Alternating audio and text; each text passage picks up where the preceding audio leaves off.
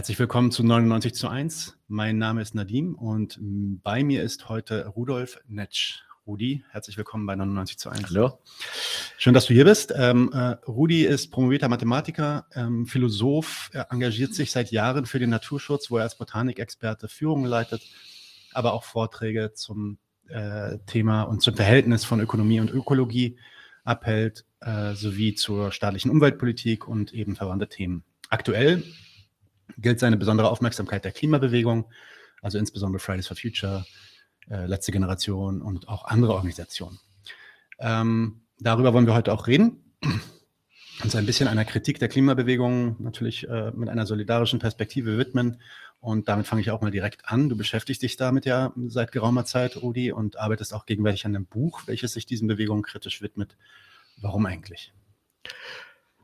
Was ich mir davon erwarte, ist, äh, den Leuten von der Klimabewegung ein bisschen dadurch zu helfen, dass ich äh, sie darauf aufmerksam mache, dass es doch darum geht, auch die gesellschaftlichen Hintergründe zu verstehen. Zu verstehen, warum äh, die Politiker so handeln, wie sie handeln. Und erst daraus kann sich ja eigentlich eine äh, sinnvolle Strategie ableiten. Der derzeitige Zustand der Klimabewegung ist der, dass sie sehr wohl äh, das geschafft haben, dieses sehr wichtige Thema in, ins allgemeine Bewusstsein zu bringen. Das haben sie geschafft, aber es dreht sich jetzt eigentlich im Kreis, denn die Wirkung, die es auf die Politik haben sollte, nämlich dass eben Klimaschutzmaßnahmen ergriffen werden, die hat es ganz offensichtlich nicht. Und ja, was macht jetzt die Klimabewegung? Also die Fridays for Future tun weiter einfach demonstrieren, so wie sie es bisher gemacht haben und eigentlich auch mit genau denselben Parolen, die sie bisher auch immer gebracht haben. Das bringt also nichts Neues. Und haben, deswegen hat sich ja eben diese Gruppierung äh, der Last Generation herausgebildet, die also sagen, also das Demonstrieren allein hat es nicht gebracht. Wir müssen wirklich massiv den Alltag stören, um zu zeigen, dass es so nicht weitergehen kann. Auch das ist richtig, nur äh, auch die bringen eigentlich keine neuen Erkenntnisse. Sie erklären nichts Neues darüber, warum es eigentlich so abläuft, wie es jetzt abläuft. Und deswegen rufen sie zwar manche Verärgerung hervor, finden andererseits auch viel Unterstützung bei solchen, die sagen, ja, da gehört wirklich etwas gemacht. Aber ja, ein Fortschritt in dem Sinne, dass äh, das allgemeine Bewusstsein äh, in Richtung der Gründe äh, sich bewegt, ist damit eigentlich auch nicht äh, gegeben. Ja, und das ist eigentlich die Hoffnung, die ich da äh, auf mein, mit meinem Buch verknüpfe, warum ich mir die Mühe mache, da etwas zu formulieren, um halt also dieses Wissen, das doch nötig wäre und das verbreitet werden muss, äh, ja, darzulegen, in der Hoffnung, dass es dann eben von der Bewegung auch aufgegriffen wird. Okay, kannst du uns dann vielleicht erstmal so stichpunktartig, erstmal ohne Nachweis auch, das können wir dann ja im Folgenden machen, ähm, so deine, deine Kritikpunkte abreißen, beziehungsweise äh, was, was sind die einzelnen ähm, äh, Bereiche, in denen es da äh, noch an Bewusstsein fehlt? Ganz grundsätzlich. Also am Bewusstsein äh, fehlt es in der Weise, dass eben nur gesagt wird, äh, die Katastrophe kommt und die Politiker machen nichts. Und äh, wir, wir, wir müssen sie auffordern, etwas zu tun. Aber das hilft eben, wie gesagt, nicht, solange man sich nicht klar macht, warum denn die Politik so handelt, wie sie handelt. Und da ist eben festzustellen, das Einzige, was da kommt, sind höchstens solche Theorien, wie dass die Lobbyisten da so stark mhm. dahinter wären. Das heißt, es wird eigentlich alles auf diese äh, individuelle Ebene geschoben. Es wird dann auch gesagt, dass äh, ja, die Politiker sich nicht trauen würden, äh, etwas zu tun, was vielleicht bei den Wählern keinen Anklang findet. Aber auch das ist ja nicht richtig, denn die Wähler, äh, das sagen alle Befragungen, ja, die wären ja größtenteils durchaus dafür, dass Klimaschutzmaßnahmen gemacht werden. Also dieses äh, zu sagen, die Politiker verstecken sich hinter den Wählern, hätten, würden bloß auf die nächsten Wahlen schauen, ist keine Erklärung. Das mit der Lobby ist auch keine Erklärung, weil eigentlich ein Interessenidentität besteht zwischen der Politik und den, der Wirtschaft, also denen, die die Lobbys aussenden. Auch das müsste man klären wie eigentlich da die Interessenlage ist. Das tun sie aber nicht. Die sagen einfach, ja, eigentlich müssten doch die Politiker, und wenn sie es nicht tun, dann sind sie irgendwie schlecht beeinflusst eben von diesen Lobbys. Und das ist eben keine Erklärung. Das, das führt nicht weiter. Das andere, und das hat man ja jetzt neuerdings gesehen mit dieser Thailand-Fluggeschichte, ist das, dass eben viele Leute, vor allen Dingen eben auch außerhalb der aktiven Bewegung, äh, meinen, es käme auf das Handeln der Einzelnen an, wenn alle Einzelnen Konsumverzicht leisten, äh, sich nachhaltig umweltbewusst verhalten, dann würde sich von allein das ergeben. Das ist auch nicht richtig, weil die Leute ganz einfach gar nicht so viel Wahlmöglichkeiten haben. Also da kann man den Adorno zitieren, dass es kein richtiges Leben im Falschen gibt. Äh, und so stehen halt dann auch die Leute da, die können gar nicht richtig im Falschen leben, weil ihnen ja alles vorgegeben ist. Mhm. Klar, man muss nicht direkt nach Thailand fliegen, aber wenn es das nicht gewesen wäre, hätte man irgendwas anderes aufgreifen können, wo man auch sagt, sieht, das sind die Umweltaktivisten und selber leben sie nicht nachhaltig. Das lässt sich gar nicht vermeiden. Und das ist andererseits dann auch wieder ein Fehler von äh, diesen Aktivisten, dass sie sich davon nicht deutlich genug abgrenzen, ja, dass sie das auch nicht kritisieren. Eigentlich müsste das inhaltlich ihrer äh, Agitation sein, den Leuten mitzuteilen, passt mal auf, also an dem persönlichen Leben, daran liegt's nicht, sondern euer Leben ist ja weitgehend vorgegeben. Ihr müsst euch gegen die Instanzen richten, die, die, die das vorgeben, also gegen diese gesellschaftlichen Verhältnisse. Aber wie gesagt, eben diese Analyse fehlt, um das dann darlegen zu können. Ja, also ich glaube, du fängst damit eigentlich auch schon an, ähm, dass da eine Analyse notwendig ist. Deswegen lass uns da doch vielleicht erstmal reingehen. Ich glaube, es macht nämlich da eigentlich wirklich erstmal Sinn zu klären, was ist eigentlich die Beziehung zwischen dem Kapitalismus und dem Klimawandel. Ähm, denn da, äh, darum geht es dann ja im Endeffekt, wenn man so eine Systemkritik einfordert und damit hinausgeht über solche Slogans wie äh, System Change, not Climate Change, die dann ja oft auch einfach was anderes meinen. Ähm, ich habe nämlich das Gefühl, ganz vielen ist das gar nicht klar, wie da wirklich der Zusammenhang entsteht. Es wird da öfter mal darüber gesprochen, dass es so Grenzen des Wachstums gibt. Und ähm, ja, das impliziert dann ja auch, dass wenn man das, den, das Wachstum irgendwie eindämmt, Kapitalismus erstmal toll sein könnte und funktionieren könnte äh, für unsere Zwecke. Aber sehr selten wird dann der gesamte Zusammenhang wirklich ernsthaft in Frage gestellt. Also was ist dieser Zusammenhang zwischen dem Klimawandel und dem Kapitalismus? Ja, also du hast es gerade so gesagt, dass die Vorstellung oft besteht, dass der äh, Kapitalismus eigentlich gar nicht so schlimm wäre. Er könnte sogar gut sein, wenn nur das Wachstum nicht wäre. Aber das kann man eben nicht so voneinander trennen. Dass äh, der Kapitalismus bringt das Wachstum hervor. Der, der Kapitalismus geht gar nicht anders, als dass er wächst.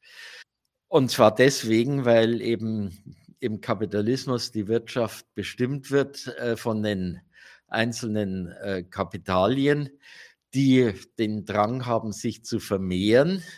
Und die müssen sich auch vermehren, sonst würden sie in der Konkurrenz untergehen. Das heißt, die zwingen sich also in der Konkurrenz gegenseitig ständig zu wachsen.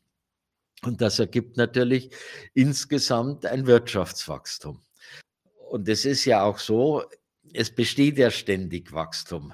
Wenn mal das Wachstum ein bisschen nachlässt, nicht einmal aussetzt, nicht einmal zurückgeht, sondern wenn es nur ein bisschen nachlässt, dann heißt es ja schon, dass es eine Krise wird als ein großes Problem gesehen. ist auch ein Problem, weil dann zum Beispiel Arbeitslosigkeit entsteht. Also ist der Kapitalismus gar nicht vom Wachstum zu trennen. Wenn es mal ein bisschen weniger Wachstum gibt, dann ist das ja schon wieder eine Krise des Kapitalismus.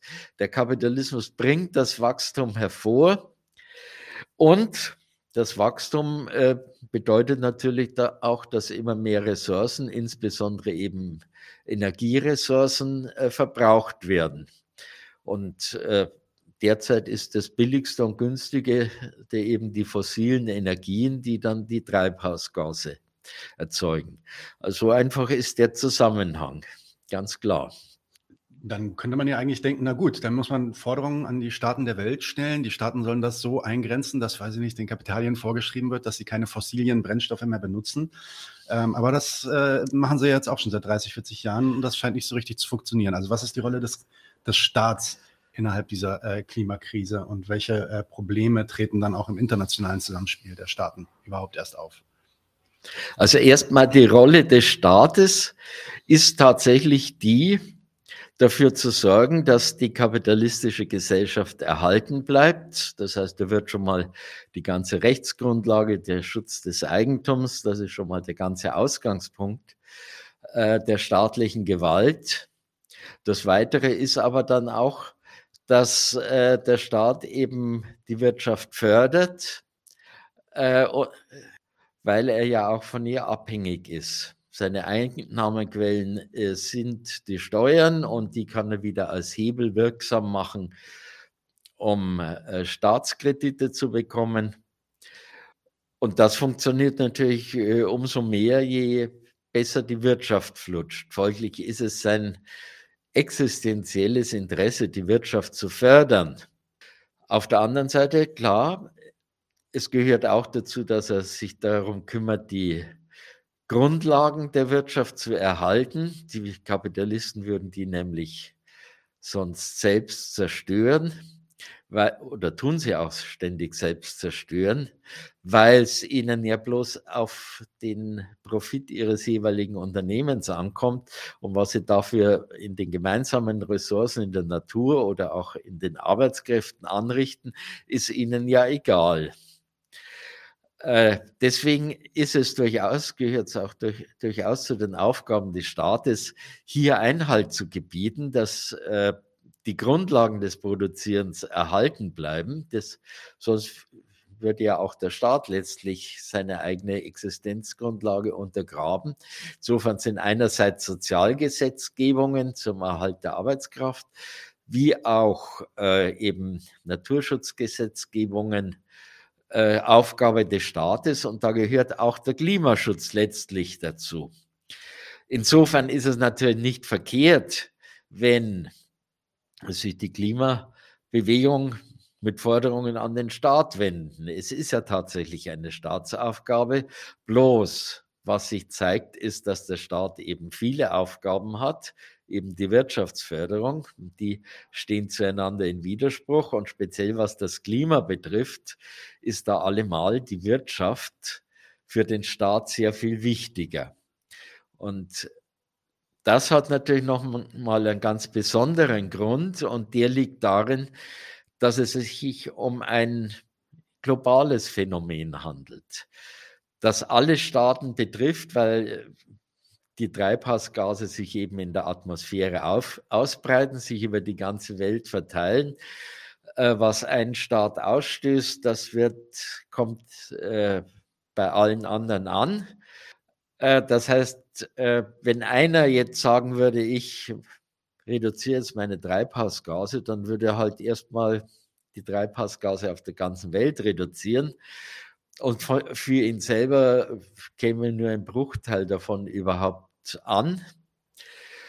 Deswegen macht es natürlich kein Staat von sich aus. Alle warten auf die anderen Klar, diese Situation ist auch als solche insofern erkannt, als man gesagt hat, deswegen müssen wir eben Konferenzen einberufen, um das gemeinsam zu machen. Aber auf diesen Konferenzen zeigt sich eben, ja, dass es eben eine Ansammlung von gegeneinander, konkurrierenden Staaten ist, Äh, je, jeder sagt ja, die anderen sollen machen, ich möglichst wenig und da verhandeln sie ewig und niemand will sich wirklich auf irgendwas festlegen lassen. Und wenn schließlich irgendwelche äh, Ziele vereinbart werden, wie zum Beispiel damals in Paris, wo jeder Staat also ein bestimmtes Quotum festlegen musste, das er leisten will, dann ist ja keine Instanz da, die das überprüft und es hat sich dann auch gezeigt, dass keiner der Staaten das wirklich macht. Das heißt, einfach darauf zu warten, dass die Staaten aus ihrem eigenen Interesse heraus das dann machen, äh, dass die Hoffnung ist verfehlt, eben aus den besagten Gründen, weil jeder auf die anderen wartet. Niemand will da vorangehen. Er würde sich ja selbst nur Nachteile einhandeln und die anderen würden das ausnützen. Also muss, ja, das muss aber dann eben äh, klar gemacht werden, dass das die Bedingung ist, unter der eine Strategie entwickelt werden muss. Da fällt mir gerade ein, dass ähm, Angela Merkel ja lange Zeit als die sogenannte Klimakanzlerin galt. Die war ja äh, auf diesen Konferenzen dann auch immer sehr ähm, äh, ja, äh, großtönig unterwegs, sage ich mal, und hat auch Deutschlands Führungsrolle äh, bezüglich der erneuerbaren Energien dann immer wieder äh, vorgebracht. Ähm, was hat es denn dann damit auf sich, dass so ein Staat wie Deutschland dann doch irgendwie ähm, ja, äh, for größere Fortschritte macht oder größeres Willen, größeren Willen auch zeigt, da tatsächlich Änderungen vorzunehmen in die Richtung? Äh, und könnten da nicht die anderen Staaten eigentlich auch alle folgen?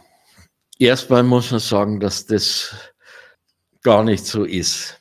Also, dass Deutschland wirklich mehr gemacht hätte im Vergleich zu anderen Staaten, ist ne, gar nicht wahr.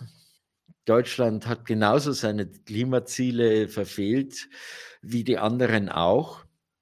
Und zum anderen ist es so, dass die Zeit, wo die Merkel da groß getönt hat und sich als äh, Klimavorreiterin hervortun wollte, auch schon wieder geraume Zeit zurückliegt. Ja, über zehn Jahre, ja. Äh, ja, und zwar, es war halt eine Zeit lang so, dass Deutschland äh, in diesen alternativen Energietechnologien eine gewisse, einen gewissen Vorsprung hatte, also in der Solartechnik und in, bei den Windrädern, und dass sie deswegen propagieren wollte, dass diese Technik doch auch von anderen Ländern aufgegriffen werden soll. Das käme ja dann der deutschen Wirtschaft zugute. Allerdings hat dieser Zustand ja nicht so lange angehalten. Äh, wenige Jahre später haben die Chinesen aufgeholt und sind vor allen Dingen jetzt in der Photovoltaik führend. Die ganzen äh, Solarzellen kommen aus China zum größten Teil. Und da hat dann natürlich auch die Begeisterung in Deutschland wieder sehr, sehr nachgelassen. Also alles, was als, äh, was als Photovoltaikindustrie aufgebaut wurde, ja, das wurde wieder eingestellt. Da wurden massenhaft äh, auch Leute entlassen. Davon hat man allerdings gar nicht so viel gehört, als man jetzt zum Beispiel von denen hört, die möglicherweise dann in der Kohleindustrie entlassen werden sollen.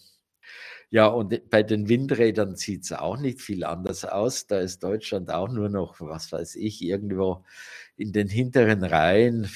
Weiter vorne steht zum Beispiel sogar schon Dänemark und so. Auch da ist jetzt die Begeisterung nicht mehr so groß gewesen.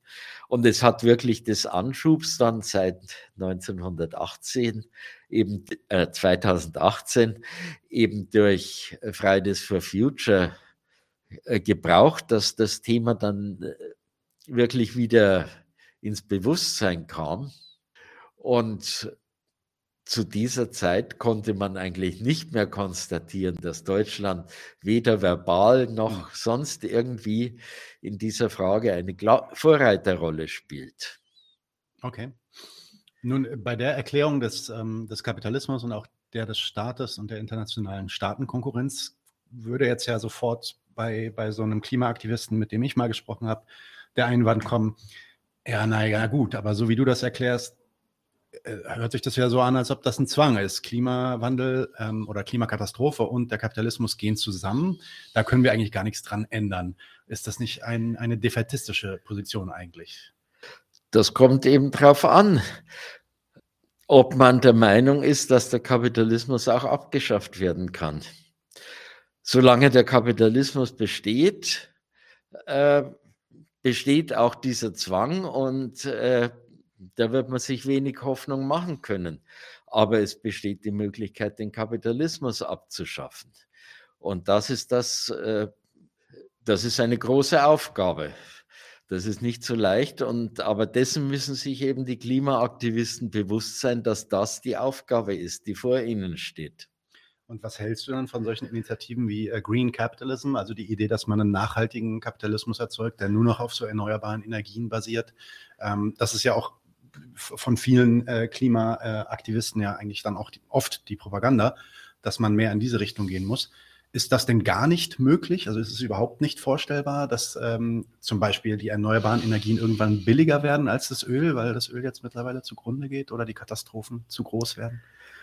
Es ist halt einfach so, dass auch die erneuerbaren Energien sehr viel Ressourcen verbrauchen und äh, Probleme äh, mit sich bringen, die noch gar nicht gelöst sind. Also insbesondere die Speicher- und Transportprobleme, denn nicht überall scheint hinreichend viel Sonne. Die Sonne scheint auch bloß tags und ist nur bei gutem Wetter wirklich intensiv. Bei dem Wind ist es ja auch so, der bläst auch nicht immer und auch nicht in jeder Gegend gleichermaßen.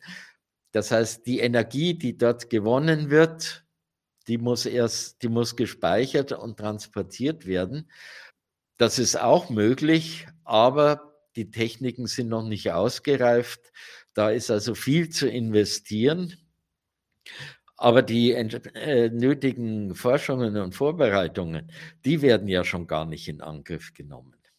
Und es ist eben zu befürchten, innerhalb des Kapitalismus werden die auch nicht rechtzeitig in Angriff genommen, weil eben im Vergleich dazu eben dann äh, für die fossilen Energien die Infrastruktur schon da ist und es von daher schon immer billiger und vorteilhafter ist.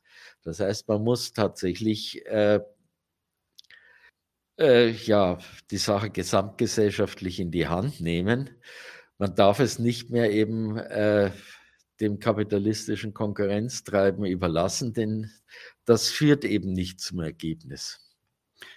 Gut, dann ähm, gehen wir mal ins Detail, äh, auch vielleicht anhand ein paar Beispiele, ähm, was die Klimabewegung angeht. Ähm, und vielleicht, bevor wir das machen und uns dann so auf ein paar Slogans stürzen und so, erst, du hast es auch schon angedeutet, aber vielleicht machen wir die Klimabewegung erstmal stark. Ähm, kannst du uns erstmal zusammenfassen? Du hast ja auch gesagt, da ist auch äh, Hochachtung zu bringen, dass sie das Thema eigentlich wieder auf den Tagesplan gebracht haben. Also welche Aspekte der neuen Klimabewegung schätzt du eigentlich wert äh, und findest du richtig und wertvoll? Das hast du ja selbst schon gesagt, also dass sie wirklich das Thema auf die Tagesordnung gebracht haben dass sie auch die Brisanz des Themas durchaus richtig ansprechen, dass sie auch die äh, technischen Hintergründe äh, durchaus erklären. Also da gibt es ja auch immer solche Seminare, die sie machen. An der Uni gibt es immer Veranstaltungen, aber die drehen sich eigentlich immer nur um das Technische oder auch darum aufzuzeigen, dass das, was derzeit gemacht wird, eben nicht ausreicht, äh, das stellen sie alles sehr gut dar. Und äh, das kann man so, kann man anerkennen, auf jeden Fall. Gut, dass sie das machen.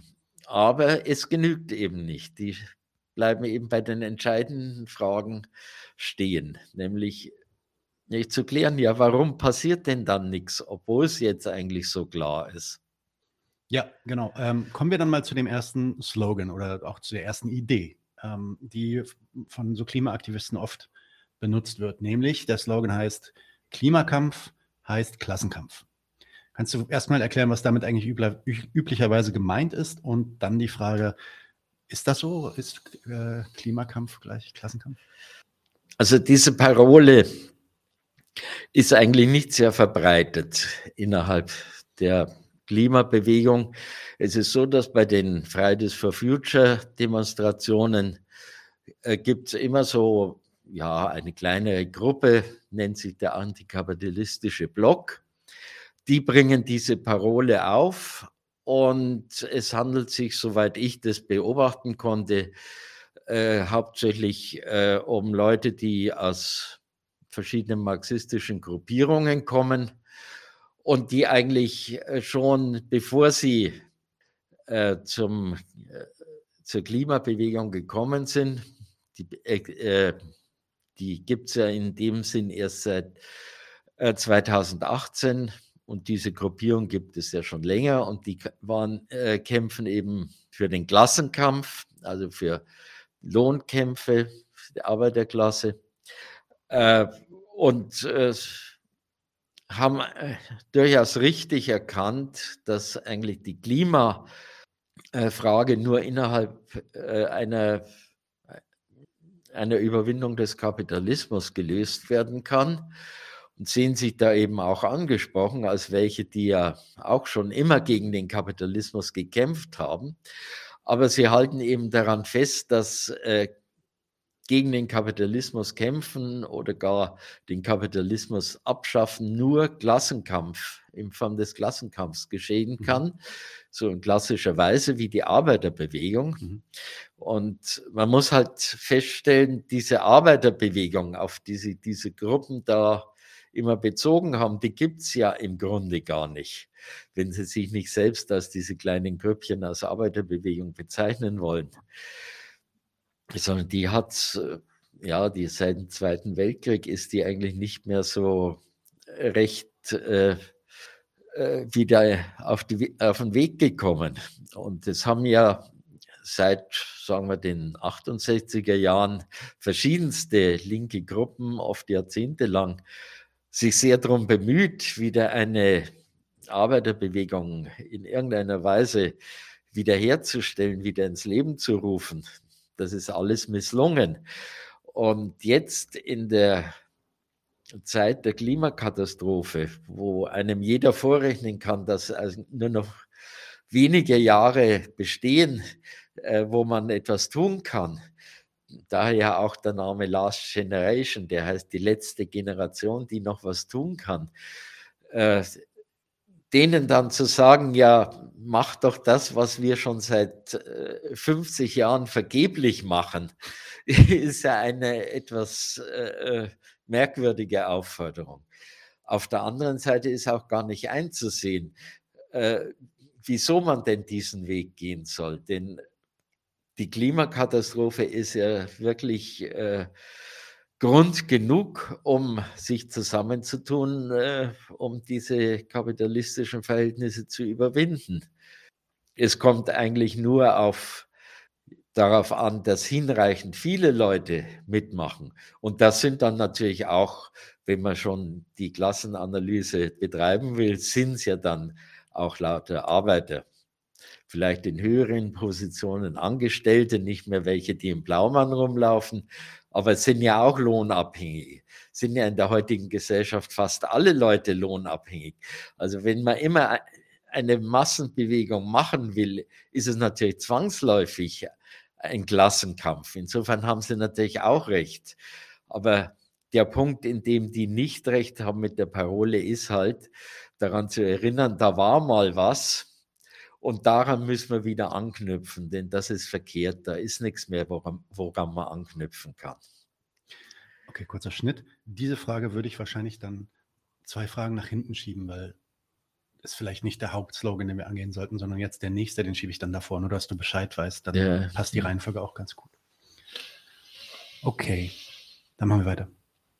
So, ähm, viele viele der Klimabewegungen schreiben sich radikale und auch systemkritische Slogans auf die Fahnen. Also zum Beispiel hatte ich auch gerade schon erwähnt, System Change, not Climate Change oder Another World is Possible.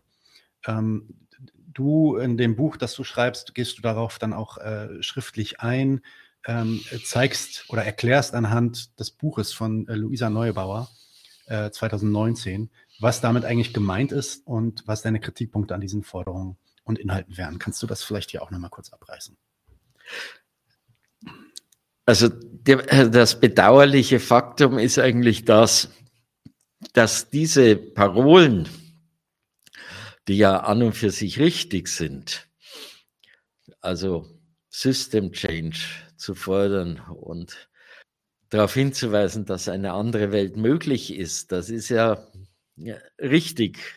Ist ja auch nach dem, was wir jetzt bisher ausgeführt haben, ganz klar, warum das richtig ist. Aber wenn man nun dieses Buch von der Luisa Neubauer anschaut, dann wird man doch enttäuscht, wie wenig da, da drin steht, was eigentlich damit genau gemeint ist. Also die Forderung äh, System Change, ja, wie definiert sie eigentlich das System? Was meint sie eigentlich, was daran verkehrt ist? Und äh, ja, und wie dann eine andere Welt ausschauen könnte, das würde sich ja dann auch erst als zweite Frage daraus ergeben. Aber schon das erste, was eigentlich an dieser, an dem System geändert werden soll. Das wird nicht geklärt, weil ja auch das System selbst gar nicht genauer betrachtet wird. Es bleibt eigentlich die ganze Betrachtung auch in dem Buch von der Luisa Neubauer sehr eben in der individualistischen Ver Betrachtungsweise verhaftet, dass man sieht, dass man meint, alles, was auf der Welt vor sich geht, ist deswegen einfach so, weil die Leute sich halt so verhalten, wie sie sind, so als ob sie darin gänzlich unabhängig voneinander wären und nicht die gesellschaftlichen Verhältnisse dieses Verhalten äh, so bestimmen. Dabei äh, muss man der Louisa Neubauer in diesem Buch äh, immerhin das zugestehen, dass sie den das in einigen Punkten auch richtig angesprochen hat. Sie hat sich auch dagegen verwehrt, dass immer gesagt wird, ja, die Einzelnen müssen sich nachhaltig verhalten und äh, dass alles nur danach beurteilt wird dass man also bei jeder Stellungnahme immer gleich gefragt wird, und was machst du denn mhm. persönlich für das Klima? Dagegen hat sie sich deutlich ausgesprochen und da hat sie ja auch recht und hat das sogar recht schön formuliert, indem sie gesagt hat, in diesen Fragestellungen erscheint ja die ganze Gesellschaft nur noch als eine Ansammlung von Einzelnen. Ja, das kritisiert sie richtig, aber sie löst sich dann doch nicht hinreichend von diesem Standpunkt. Dieser Standpunkt äh, kommt auch in den Thesen, die sie in ihrem Buch schreibt, immer wieder vor, kommt immer wieder durch. Das heißt, da hat sie zwar was Richtiges erkannt, aber nicht hinreichend das weitergeführt, nicht hinreichend reflektiert. Klar, das ist jetzt die Luisa Neubauer mit ihrem Buch, aber mein Eindruck ist, dass das ganz allgemein so ist in der Haltung der, der Klimaaktivisten. Viele von denen erkennen immer deutlicher, dass es eben nicht auf das Verhalten der Einzelnen ankommt, aber ganz davon lösen wollen sie sich nicht.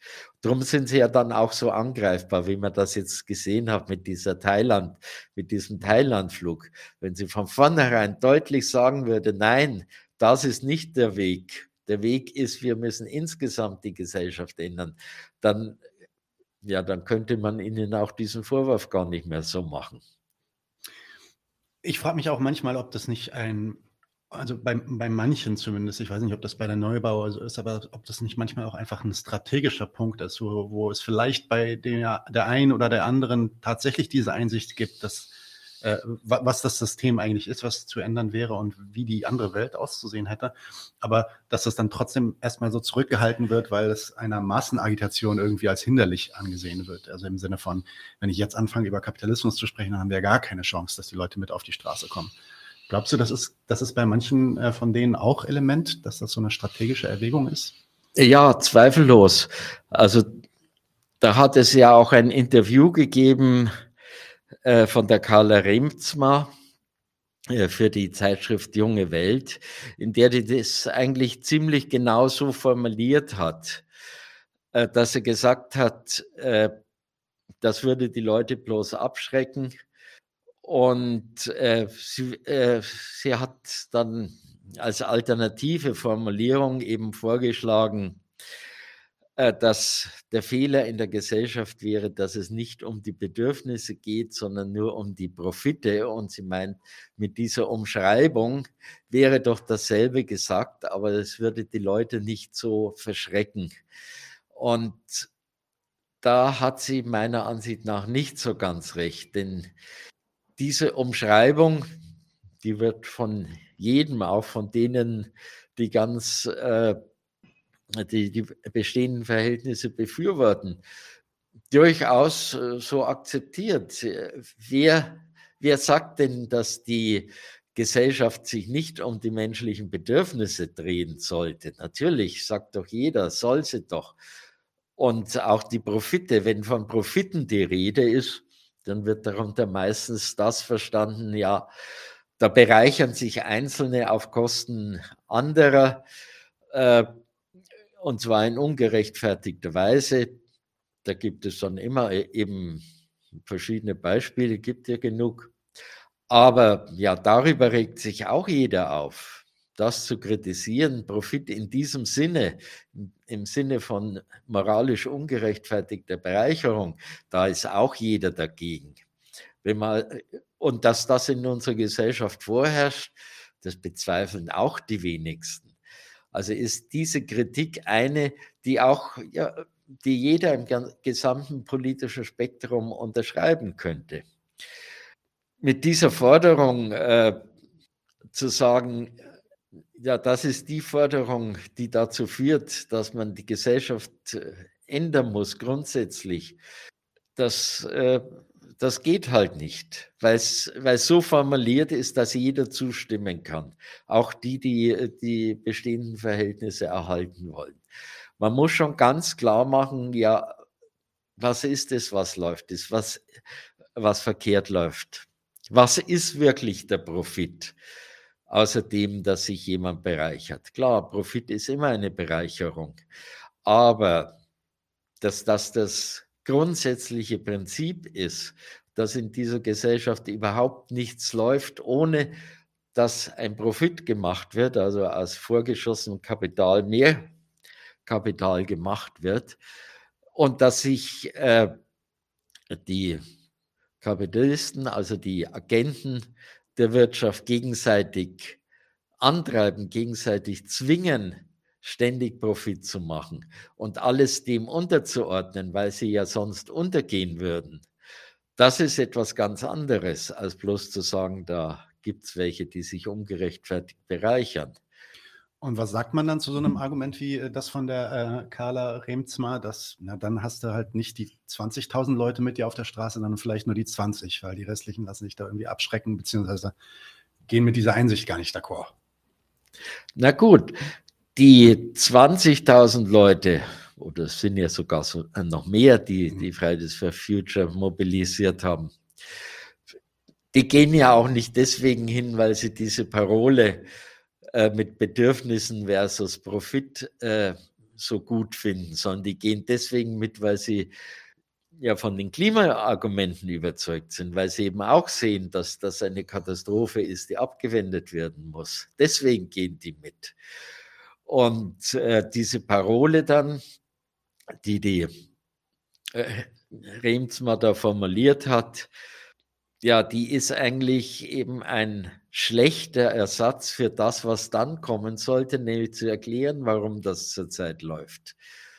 Statt das wirklich zu erklären, äh, bringt sie eine Parole, die zwar etwas zu kritisieren scheint, aber doch in einer Weise, dass jeder zustimmen kann. Und was eben dann nicht weiterhilft.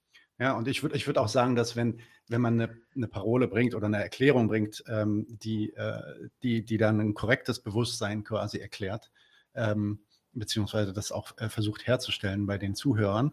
Und da dann nur 20 Leute auf die Straße gehen, dann weiß man ja damit auch genau, was seine Hausarbeit ist. Nämlich man muss dann eben agitieren und muss dafür sorgen, dass mehr Leute eben für diese Sache auf die Straße gehen und nicht ähm, für, für falsche Erklärungen der, der Sache. Richtig. Es ist besser, wenn wenig Leute für eine richtige Sache auf die Straße gehen. Äh, als wenn viele eben für, ja, für, auch für eine richtige Sache, ja, ich will das ja nicht bestreiten, ja. aber eben für eine unspezifische Sache mhm. auf die Straße gehen. Wenn, sagen wir, 100.000 eben bewusstseinsmäßig noch nicht so weit sind, dann ist das sehr schade. Aber wenn es außer diesen 100.000 dann auch noch 100 gibt, die was begriffen haben, dann ist das schon ein Fortschritt. Und dann kann man hoffen, dass sich dieses Bewusstsein noch weiter ausbreitet. Ja. Gut, ähm, da gibt es dann ja auch noch ähm, viele andere unterschiedliche Ansätze, die kann ich jetzt nicht so an so einem Slogan festmachen, ähm, mit, wie man mit diesen kapitalistischen Widersprüchen, die du auch schon beschrieben hast, wie man mit denen umgehen kann. Und auf eins sind wir schon ganz am Anfang eingegangen. Da haben wir so ein bisschen gesagt, es gibt ja diese Idee des Green Growth, also des grünen Kapitalismus, des grünen Wachstums. Dann gibt es, ähm, auf Englisch sagt man Degrowth. Auf Deutsch würde man vielleicht das wortwörtlich als Schrumpfen übersetzen, aber es, es wird, glaube ich, mehr unter Verzicht gehandelt, äh, diese, diese Art, ähm, äh, ja, dieses, dieser Ansatz. Und dann gibt es noch diesen Small is Beautiful, der auch damit ver, äh, verwandt ist. Was hältst du denn von diesen ähm, äh, Ansätzen, mit dieser Klimakatastrophe, Klima, mit dem Klimawandel umzugehen? Das sind alles Auswüchse dessen, dass man eben die Gesellschaft nicht hinreichend analysiert hat. Denn äh, wenn man weiß, was der Kapitalismus ist, dann weiß man, dass der Wachstum mit sich bringt. Und dann weiß man eben auch, dass es innerhalb des Kapitalismus da kein Ende des Wachstums geben kann. Dass das Wachstum dann eben an die beschriebenen äh, Grenzen, an die Limits to Growth äh, äh stoßen wird.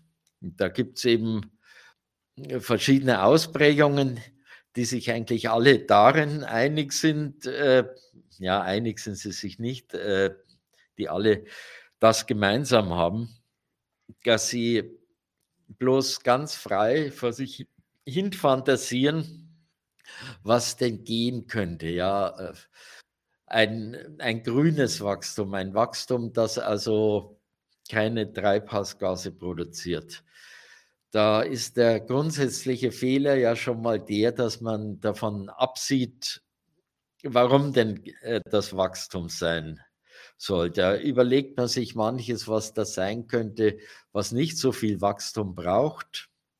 Äh, und fragt sich dann ja, warum geschieht das denn nicht? So als, als äh, könnte der Kapitalismus plötzlich aufhören, in der bestimmten Weise, wie er wächst, zu wachsen, sondern äh, als könnte man einfach sagen, ja, jetzt machen wir es anders. Äh, das andere ist dann, also das Degrowth, das sind die, die nicht bloß sagen, also es soll ein grünes Wachstum hier, sondern die sagen, ja, Wachstum geht halt überhaupt nicht, aber die stellen sich tatsächlich dann eben eine Gesellschaft vor ohne Wachstum. Ja, warum soll es die auch nicht geben? Das ist nicht der Fehler, bloß die machen sich nicht klar, dass die Gesellschaft, wie sie jetzt besteht, also die kapitalistische Gesellschaft, nicht ohne Wachstum sein kann. Aber rechnen dann eben verschiedene Sachen vor. Äh, wenn man dies und jenes nicht hätte, dann bräuchte man weniger Wachstum und, und, und. Das wird zum Teil dann auch sehr detailliert, aber ist deswegen völlig wertlos, weil es einfach davon absieht, warum es denn derzeit anders läuft.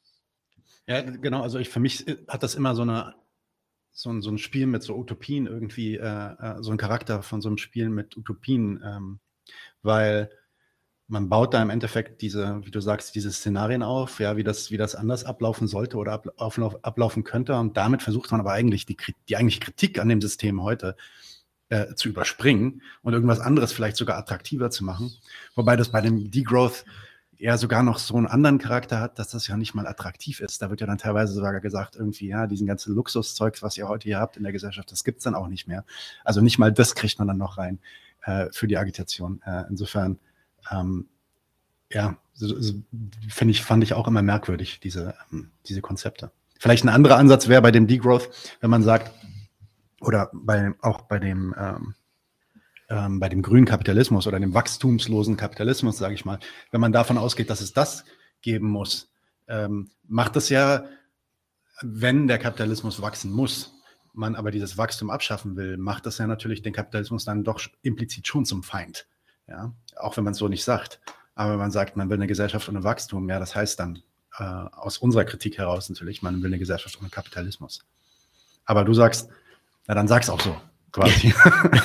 das ja, das Problem bei denen ist halt tatsächlich das, dass sie wirklich nur sagen, äh, wir müssen von dem Wachstum wegkommen. Mhm. Die identifizieren dann meistens auch äh, Kapitalismus mit Industrie und sagen, also die Industrie wäre also das, äh, was das Wachstum hervorruft oder wäre praktisch ja der Inbegriff des Wachstums und man äh, müsste eine, ja, eine nicht industrialisierte äh, Gesellschaft, äh, zu einer nicht industrialisierten Gesellschaft kommen.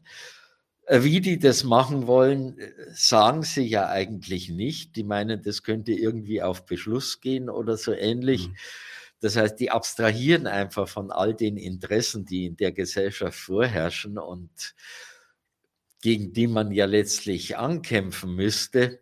Die ignorieren sie einfach und bleiben von daher wirklich bloß Theoretiker. Also irgendwelche praktischen Durchsetzungsansätze für solche Degrowth-Gesellschaften, die, die Indus den Kapitalismus als Industrie kritisieren, gibt es ja gar nicht. Mhm. Ja, es ist auch interessant, dass einige von diesen Degrowth-Leuten dann, also nicht einige, aber es gibt äh, ein paar äh, von diesen äh, großen Namen, die in der Degrowth-Szene unterwegs sind, wenn man sich nur mit diesen Rechnungen auseinandersetzt und sagt, ja, wir müssen so und so viel weniger konsumieren, dann kommt man natürlich auch relativ schnell auf den Punkt, dass wir vielleicht schon zu viele Leute auf diesem Planeten sind und ähm, dann in so eine Art Ökofaschismus, Ökofaschismus eigentlich abrutschen, wo sie sagen, ja, wir müssen sogar die Population reduzieren und das vielleicht sogar mit Gewalt. Ähm, und da gibt es dann wirklich Leute, die sind nach rechts gerutscht in, in Großbritannien und in den USA ähm, mit genau dieser Denke. Ähm, aber das nur mal nebenbei. Ähm, kommen wir vielleicht zu einer anderen Kritik noch, nämlich ganz oft wird in den Klimabewegungen, das hast, hast du auch schon erwähnt, äh, an die Moral der Bürger appelliert. Ähm, oder auch an die Moral der Politiker appelliert. Also nicht nur an die Bürger, sondern wirklich auch an die Leute am, im Staat. Da kennt man dieses von Greta von vor zwei Jahren, drei Jahren, dieses How dare you? Ne? Also wie könnt ihr mir meine Kindheit wegnehmen? Wie, warum muss ich jetzt hier durch die Gegend reisen und euch darauf aufmerksam machen, dass die Welt untergeht? Ähm, was hältst du von diesen moralischen Ansätzen der Agitation und warum? Das ist ein wenig schwierig, äh, äh, das zu kritisieren. Und zwar aus dem Grunde, äh, weil Aufforderungen immer schnell moralisch aufgefasst werden.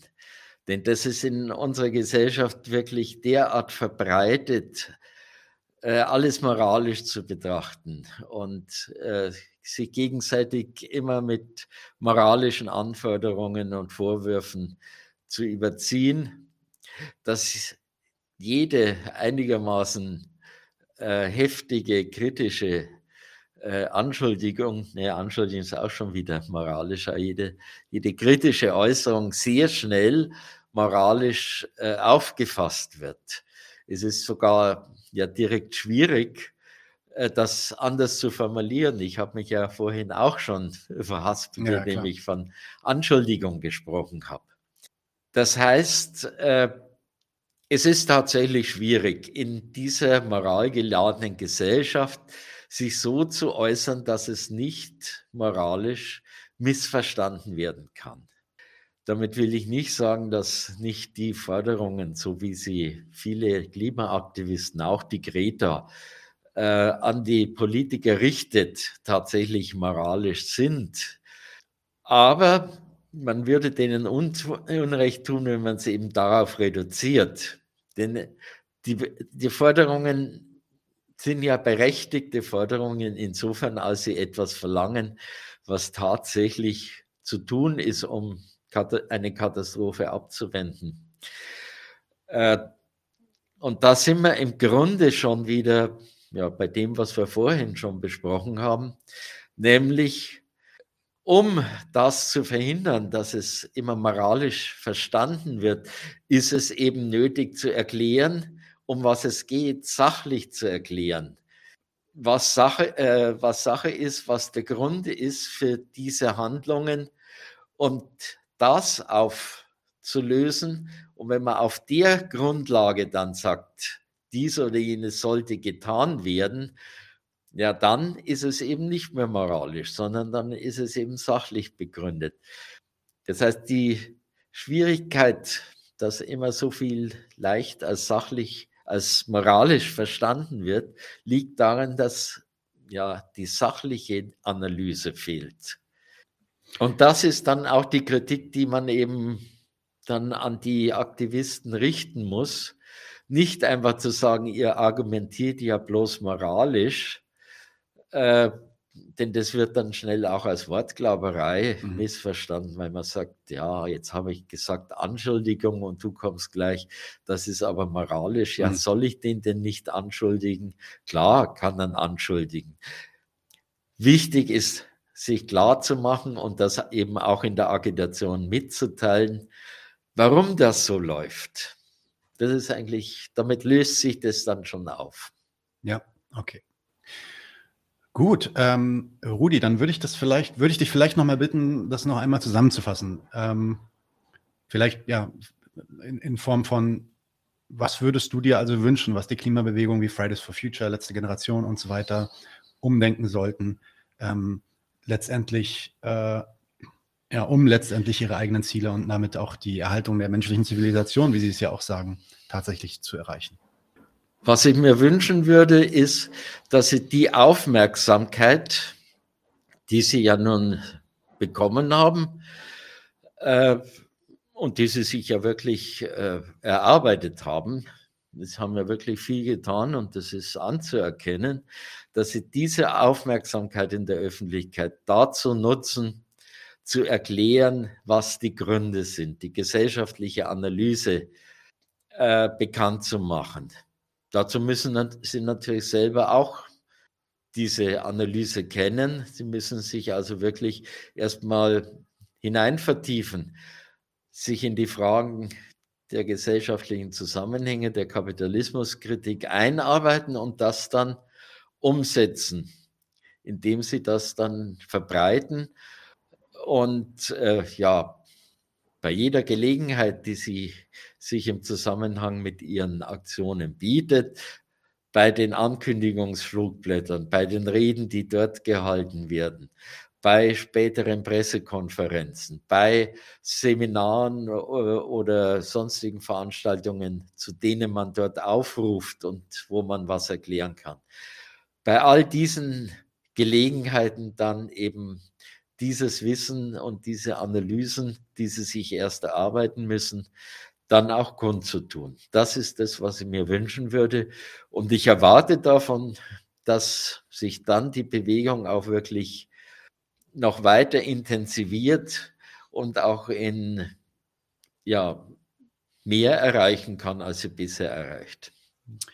Ja, hört, hört, dem schließe ich mich auf jeden Fall an. Ähm, Rudolf Netsch, vielen Dank, dass du hier warst, dass du den langen Weg nach Berlin gemacht hast, um für dieses Gespräch reinzukommen. Da kommt bald ein Buch, ähm, an dem du arbeitest. Weißt du schon, weiß man schon, wann das äh, zur Verfügung stellen wird? Nein, da muss ich leider sagen, dass ich das noch nicht weiß. Ich habe auch bisher keinen Verleger gefunden, aber das kann sich ja noch ergeben. Das kann sich noch ergeben. Vielleicht auch aus dieser Folge, wenn jemand Interesse hat, äh, bitte immer bei uns melden. Äh, da vermitteln wir gern.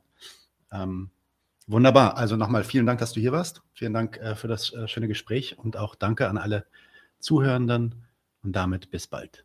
Okay, ich danke auch. Leute, wir brauchen eure Hilfe. Wenn euch dieses Video gefallen hat, klickt auf Like, abonniert den Kanal und vergesst nicht das Glöckchen zu drücken, damit ihr benachrichtigt werdet, wenn wir neuen Content droppen.